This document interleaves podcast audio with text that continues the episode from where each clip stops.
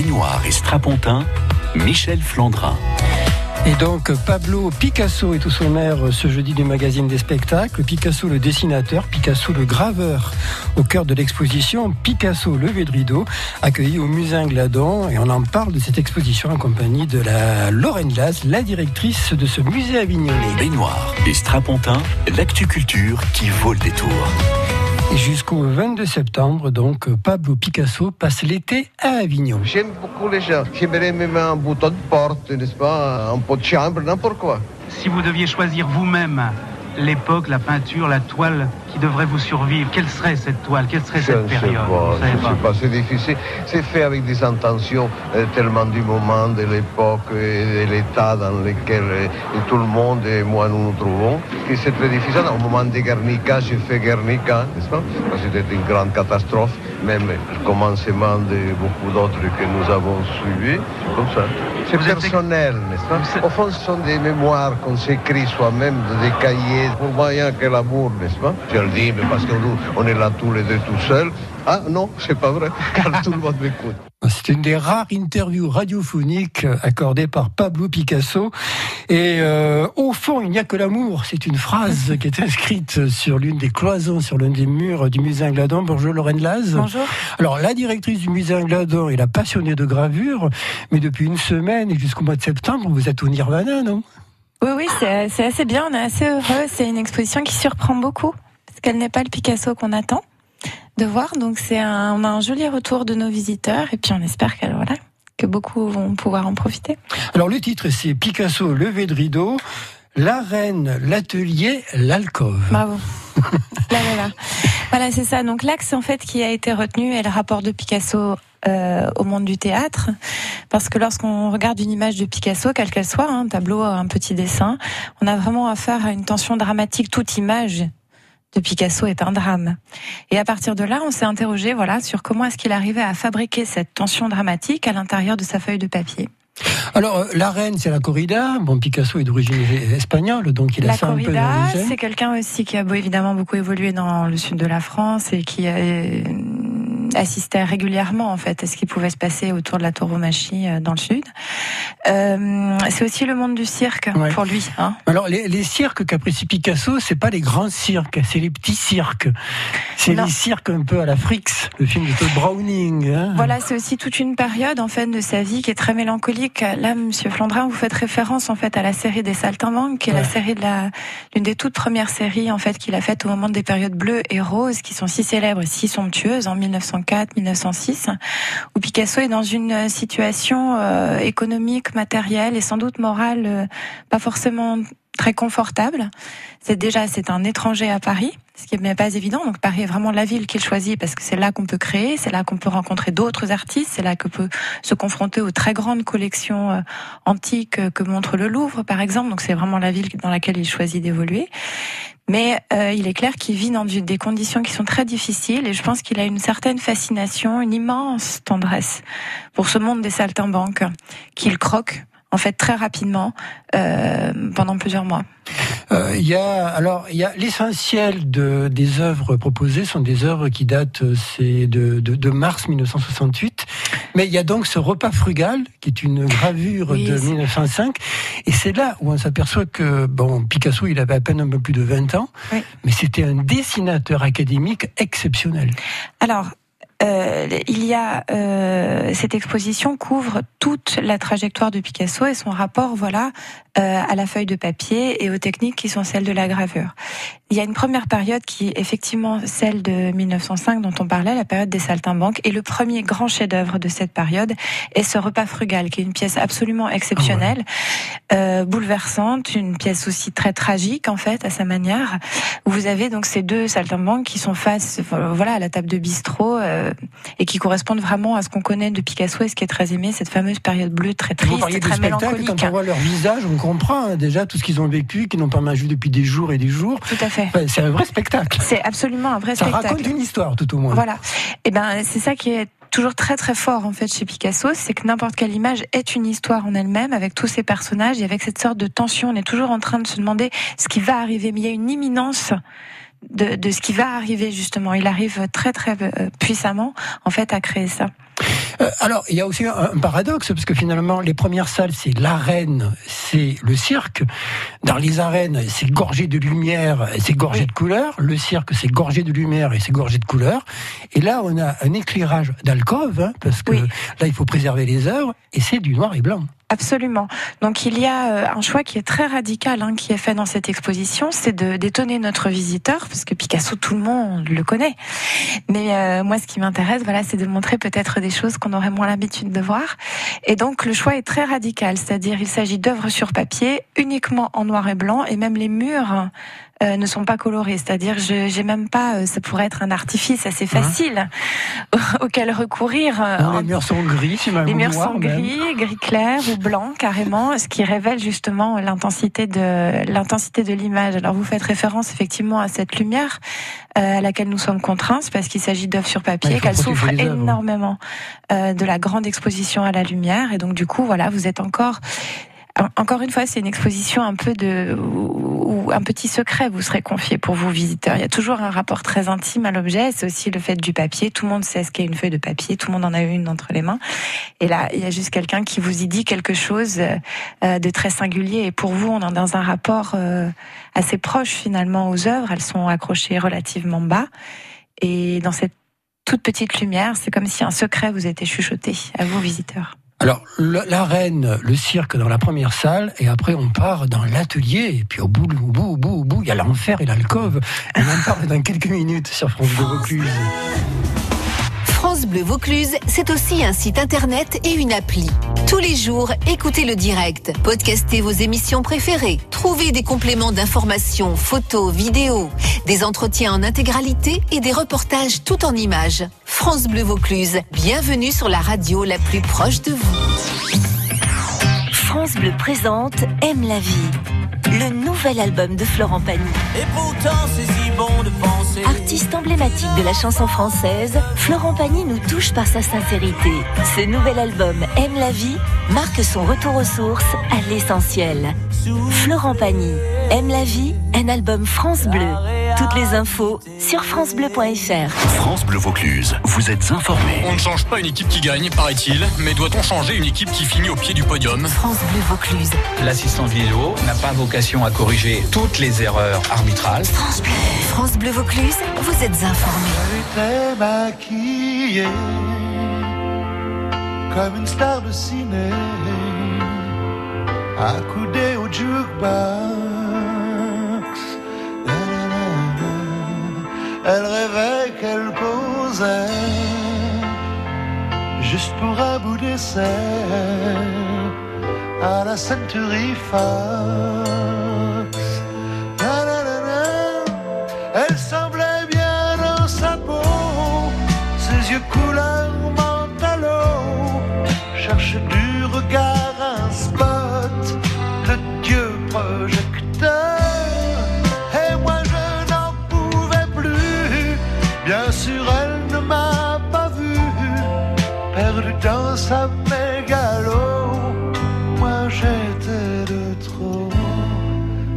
Marchait comme un chat qui méprise sa proie en frôlant le flipper. La chanson qui couvrait tous les mots qu'elle mimait semblait briser son cœur.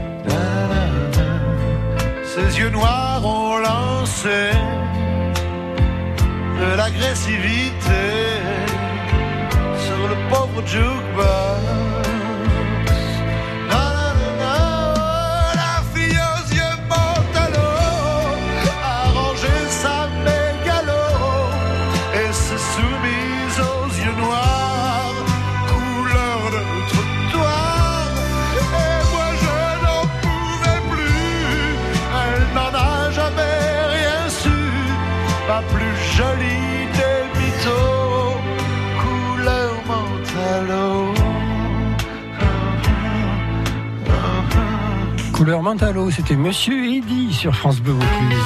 En Vaucluse, on sort ensemble. Michel Flandrin. Nous sommes avec Lorraine Laz, la directrice du musée Ingladon à Avignon. Et depuis une semaine jusqu'au 22 septembre, au musée Ingladon, on peut découvrir cette exposition autour des dessins et des gravures de Pablo Picasso, Picasso levé de rideau, l'arène, l'atelier, l'alcôve. Nous étions dans l'arène et sur la piste et nous partons dans l'alcôve. Pas la peine, vous êtes dégagé simplement. Mais mettez-les-vous droite. Vous êtes bien de chez nous. Vous savez, on vous a jamais appris à marcher avec une machine à coudre sur la tête. Euh, faites comme si.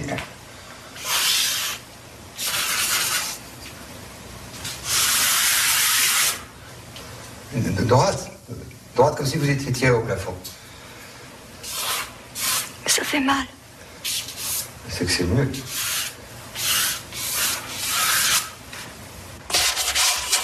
Vous avez même reconnu l'extrait, Lorraine. Mm. Alors, qu'est-ce qu'on vient d'écouter là pendant 37 secondes Eh bien, je pense qu'on a écouté Piccoli. Oui. C'était assez clair, qui m'a mis sur la voie voilà, de ce magnifique film de, de Rivette. Jacques Rivette, Ouais, La de Belle Rivette. La Belle Noiseuse avec Emmanuel Béard. Voilà. Et là, euh, pendant plus de trois heures, on a un face-à-face entre un peintre et son modèle. Un peintre Et ce, et ce face-à-face, on le retrouve tout à fait dans l'atelier euh, tel qu'il est décrit par Picasso, même si l'atelier devient un vrai spectacle. hein. Absolument, mais euh, le, le film de Rivette, La Belle Noiseuse, fait clairement référence à ce livre de Balzac qui s'appelle Le chef-d'œuvre inconnu. Et quand vous faites, euh, vous parlez dans notre exposition de cette salle qui est consacrée à l'atelier, le point de départ est effectivement les illustrations euh, commandées par Ambroise Vollard à Picasso pour une édition dans les années 30 du chef-d'œuvre inconnu de Balzac avec cette histoire extraordinaire et fascinante pour tous les peintres. Euh, il s'agit donc du jeune euh, Nicolas Poussin, donc l'action se situe au XVIIe siècle, euh, qui va chez un vieux peintre, le peintre Fraunhofer, avec euh, pour bus, et, euh, Fraunhofer passe sa vie durant, enfin des dizaines d'années, à peindre le tableau le plus extraordinaire qu'il pourrait imaginer, donc le plus beau tableau, sans jamais le montrer. Et à un moment, finalement, le jeune Poussin arrive à voir ce tableau, et ce tableau n'y a rien, à part une explosion de couleurs et vaguement un pied. C'est-à-dire que le, le, le chef-d'œuvre inconnu est en même temps euh, irréalisable quelque part. Donc c'est un texte qui est relativement important sur la question de la création, euh, la création picturale, du rapport justement au modèle, ce qu'on arrive, la vie qu'on arrive plus ou moins à poser sur euh, en deux dimensions sur euh, sur une peinture. Et c'est vrai que c'était un très très beau film. Je pense très très très bien évoqué cette sorte de passion et ce oui, double. parce que c'est un rapport de force, c'est un rapport, Rapport de, complicité, c'est un véritable rapport amoureux. Tout à fait. Lors du vernissage, je ne sais pas si c'est vous ou Florian Rodari, le commissaire associé qui a parlé du mystère du nu. Et c'est vrai qu'il y a énormément de sensualité dans les, les dessins et les gravures de Picasso autour euh, du thème du, du peintre et son modèle. Et puis alors, euh, euh, tout à l'heure on parlait de, de la reine, donc il y a le, le taureau, là il y a des minotaures qui apparaissent. Il y a toujours des personnages pour le moment qui regardent, il y a un côté voyeur, donc il y a une distance du Là aussi, euh, sur quelques centimètres carrés, euh, il y a plein d'histoires qui se racontent. Mais c'est ça, c'est qu'il est capable. Ce qu'on connaît de Picasso, ce sont euh, surtout les très très grands tableaux. L'extrait, euh, on évoquait Guernica, qui est un tableau l'un des plus grands de l'histoire de la peinture, euh, très impressionnant. La plupart des, des Picasso que l'on connaît euh, sont issus d'un geste de peintre immense, très ample et très coloré. Là, on a affaire à de beaucoup plus petits formats. Je pense que la plus grande image que nous montrons doit faire 50 cm de haut sur 70 de large. J'aime bien les petits formats, j'ai j'ai l'impression. hein. Bah, ça se prête aussi à, à notre endroit, Oui. euh, disons. Et puis encore une fois, moi, j'ai envie de, j'ai envie de parler à chacun dans ce musée. C'est, c'est- voilà, c'est quelque chose. J'ai envie de parler à chacun. est assez intime. Voilà, c'est ça. C'est- C'est c'est lié aussi à l'identité du lieu. Euh, mais j'ai- j'aime bien, oui, cette idée de, de parler à chacun de nos visiteurs et pas en collectif. Ce qu'on fait, on n'est pas en train de faire du grand spectacle.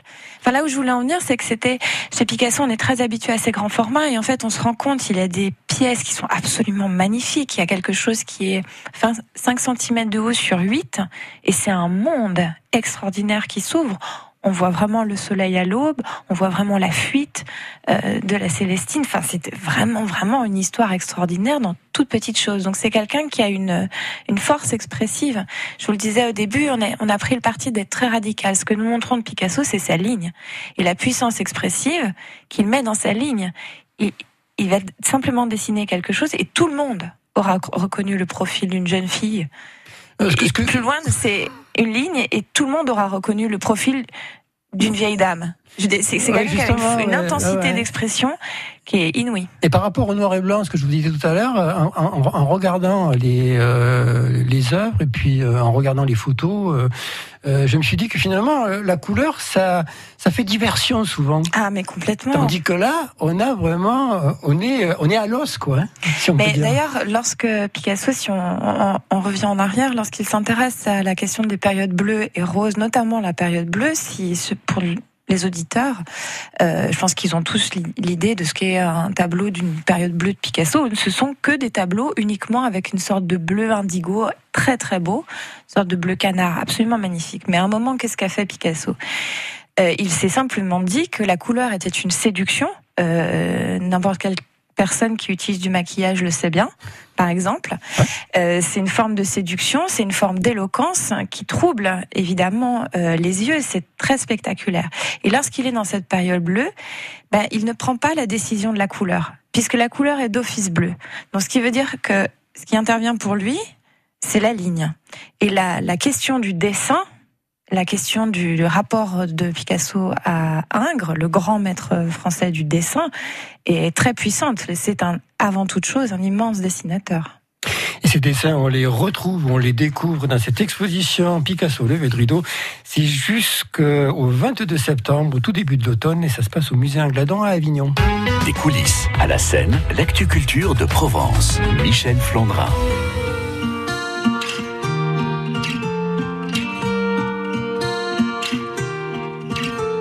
Mes amis entendaient la vie que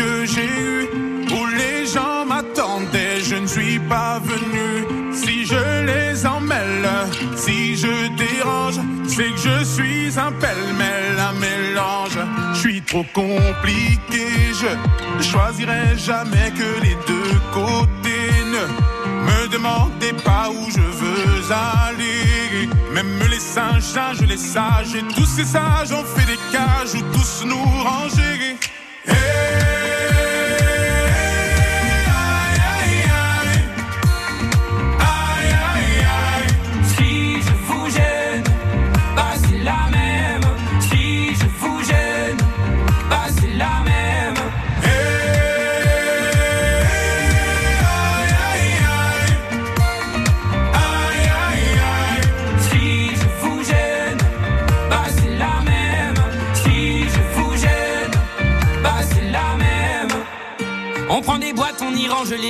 Jamais, jamais l'on ne comprend. Comme l'homme est fait de mille bois, ces boîtes que l'on prend ne sont jamais assez grandes. J'ai suivi mille chemins et serré dix mille mains. Hmm. On peut aimer Brel et Megui, aimer même nos ennemis. Je suis trop compliqué, je ne rentrerai jamais dans vos petites cases. Je vis au jour le jour, alors je zigzague. Toujours avec ces lunettes noires, j'entends les gens se demander quand est-ce que tombe le masque.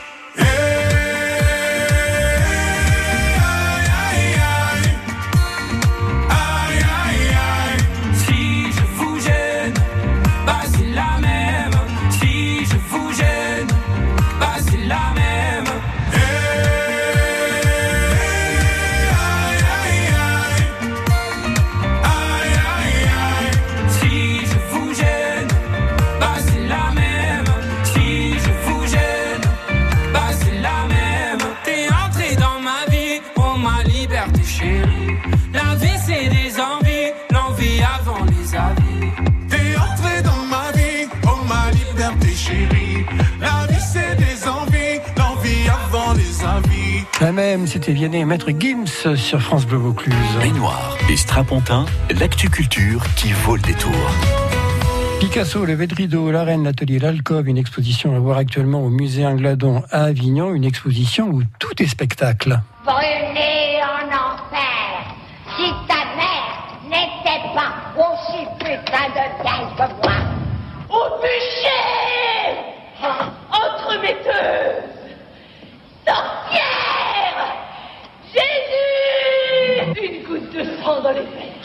À la malheur, je suis venu.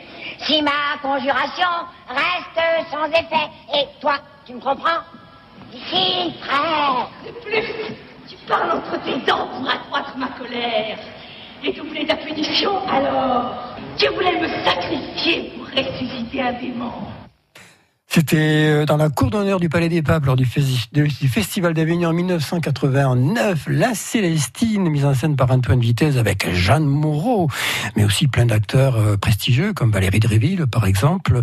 Et La Célestine, alors ce roman qui n'a pas des chapitres mais des actes de Fernando de Rojas, bah, il a été illustré, Lorraine Las, par Picasso et on a d'ailleurs ces illustrations euh, dans l'exposition. Mhm. On Le- revient au théâtre là. Hein On re- ah, bah, on n'en est jamais vraiment. Euh, mais oui, clairement, il s'agit vraiment d'une pièce de théâtre. Après, je crois qu'elle est un ennui profond. Euh, Elle était assez longue. Elle était longue. Et puis, euh, au moment où il devrait se passer quelque chose, ça finit par. Euh, Il se passe pas grand-chose. il se passe pas grand-chose. Ouais. Voilà, c'est un peu. Euh, Il y a quand même les enfers qui s'ouvrent. hein, oui, mais ça, de puisque vous aviez une mise en scène. Là, vous Oui, avez oui. la mémoire de cette mise en scène avec Jeanne Moreau, mais Ouais. dans le, le livre est vraiment chiant, chiant, chiant, chiant, chiant, je crois. Euh, c'est quelque chose qui a été écrit au hum, fin du 15e siècle, hein, donc c'est un texte. 15e, 1500 en fait. 1500, Voilà. voilà. Euh, pardon. Euh, et donc euh, Picasso, alors s'amuse énormément. C'est un, un livre qu'il a vraiment beaucoup aimé et qu'il a considérablement enrichi par sa vision. C'est-à-dire que lui, justement, va rajouter des images qui ont une intensité dramatique que le texte de départ n'a pas du tout. Donc c'est une sorte de prolongement en fait à partir du d'un texte un peu fondamental euh, du théâtre espagnol. Et, euh, et lui se lâche complètement. Et ça correspond en fait à une, une série aussi qu'il a exécutée, qui a été très très importante dans sa vie, qu'on appelle les 347. Euh, pendant cinq mois, euh, Picasso va s'enfermer. Ça, c'était en mars 68. Ça, non? Oui. De mars 68 à septembre 68, il, s'en, il fait d'autres choses, mais il s'enferme en gros avec euh, son imprimeur et il sort 347 euh, gravures. Donc il y en a, je crois que il me semble, donc euh, c'est une sorte de journal de bord, si vous voulez. Donc euh, chacune est bien datée, et puis ensuite il y a le nombre d'images qui sont faites dans la journée. Je crois qu'on monte jusqu'à 7 ou 9 images par jour parfois. Parfois il n'y en a qu'une pour réussir à faire cette moyenne, mais parfois ouais, c'est d'une grande intensité. Et la Célestine est l'une des séries d'images à l'intérieur de celle-ci. Mais quand on voit les illustrations de, de Picasso, on a vraiment envie de lire la Célestine. D'après ce que vous venez Ah de dire, il vaut mieux garder le souvenir du spectacle avec Jeanne Moreau. Hein. Puis alors, Lorraine, dans cette exposition, il y a un enfer, Alors dans, à l'intérieur des, comme des- dans les bibliothèques. Comme dans les bibliothèques, hein, vous voyez que la gravure est une forme d'écriture aussi. Euh, Il y a un tout petit couloir, voilà, à la fin, dans lequel euh, on n'a pas forcément souhaité faire un enfer, mais c'était simplement une, une manière de mettre peut-être un peu de côté certaines images. Ça, c'est la chair, l'amour, le désir. Le désir. Alors toutes les images, euh, toutes les images de Picasso sont chargées de ce désir. hein. Dans Oui. les scènes d'atelier, de toute manière, Surtout, les scènes de, de aussi, il y a, il y a un rapport des corps, hein, que ce soit le corps d'une bête face au taureau. Il y a aussi quelque chose en fait qui est très fort. Mais là, clairement, on est dans quelque chose qui serait plus explicite. plus explicite et donc on les a simplement mis à part histoire de prévenir euh, les, les familles accompagnées d'enfants que les parents aillent voir si euh, ils imaginent euh, que les enfants peuvent regarder ça. Moi, j'ai emmené mon fils euh, qui a une dizaine d'années. Il m'a dit "Oh là là, ils s'aiment très fort tous les deux." voilà, ça, ça- ça s'arrête Je là. dirais que c'est souvent, certaines images sont d'une sensualité joyeuse. Oui, tout à fait joyeuse et puis en même temps, euh, je sais pas comment dire aussi. Il y a toujours cette présence un peu de l'autorité. Il y a cette figure papale qui est régulièrement invitée et qui dit aussi euh, quelque chose. Lui, il est généralement représenté par Picasso très figé, ou voire même dans des situations ou des poses qui peuvent être un peu humiliantes. Il y a notamment, je crois, une image où il est installé sur son pot de chambre. Voilà. Et c'est bien parce que euh, en face, euh, pour aux yeux de Picasso, euh, c'est le créateur, l'artiste qui a le plus grand pouvoir. Tout pouvoir terrestre incarné par une quelconque papauté n'est rien à côté du pouvoir d'un pinceau. Et d'ailleurs, il y a une très belle image où on voit, c'est un couple qui visiblement a fait l'amour, et mmh. c'est juste après l'amour. Et c'est vraiment très très beau, je trouve. Voilà, et ça, c'est pas du tout choquant. Non, non, C'est la vie. C'est la vie. Picasso, le de rideau, la reine, l'atelier, l'alcove. Alors il y a des animations, il y a notamment bah, ce soir une conférence du commissaire invité, c'est Florian Rodari. Hein. Oui, euh, alors je, par, je parle ici euh, du mieux que je peux de cette exposition que je n'ai pas conçue. Elle a été imaginée en fait euh, par un critique d'art, un poète et un éditeur qui s'appelle Florian Rodari. Florian Rodari est le conservateur de la collection Jean et Suzanne Planck, dont les tableaux sont conservés au musée Granet d'Aix-en-Provence. Donc peut-être c'est un nom qui est familier dans la région. Et euh, il a imaginé voilà cette exposition euh, vraiment euh, comment dire en, parfaite, très profonde en fait connaissance de l'œuvre de Picasso puisqu'il la conserve depuis vraiment très longtemps. Et ce soir, nous l'accueillons pour une, une conférence exceptionnelle où il présente vraiment son interprétation, la thèse qu'il défend dans cette exposition. Et donc c'est l'exposition, la conférence pardon est à 19h. Elle s'intitule Picasso, levé de rideau. Et Florian Renari est un excellent conteur, on va dire. Hein. ah, merveilleux, un poète. un poète. Comme vous, Lorraine.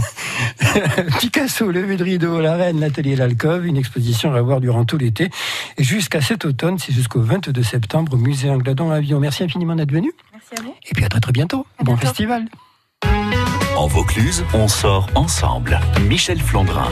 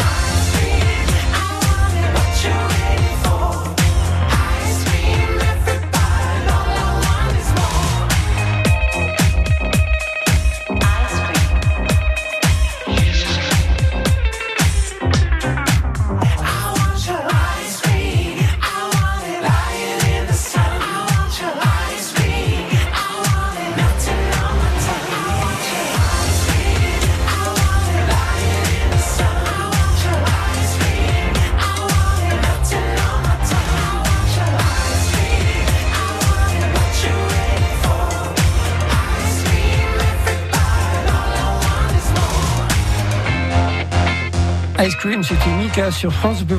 Quelques rendez-vous pour ce soir avec euh, Souvenir euh, Varna.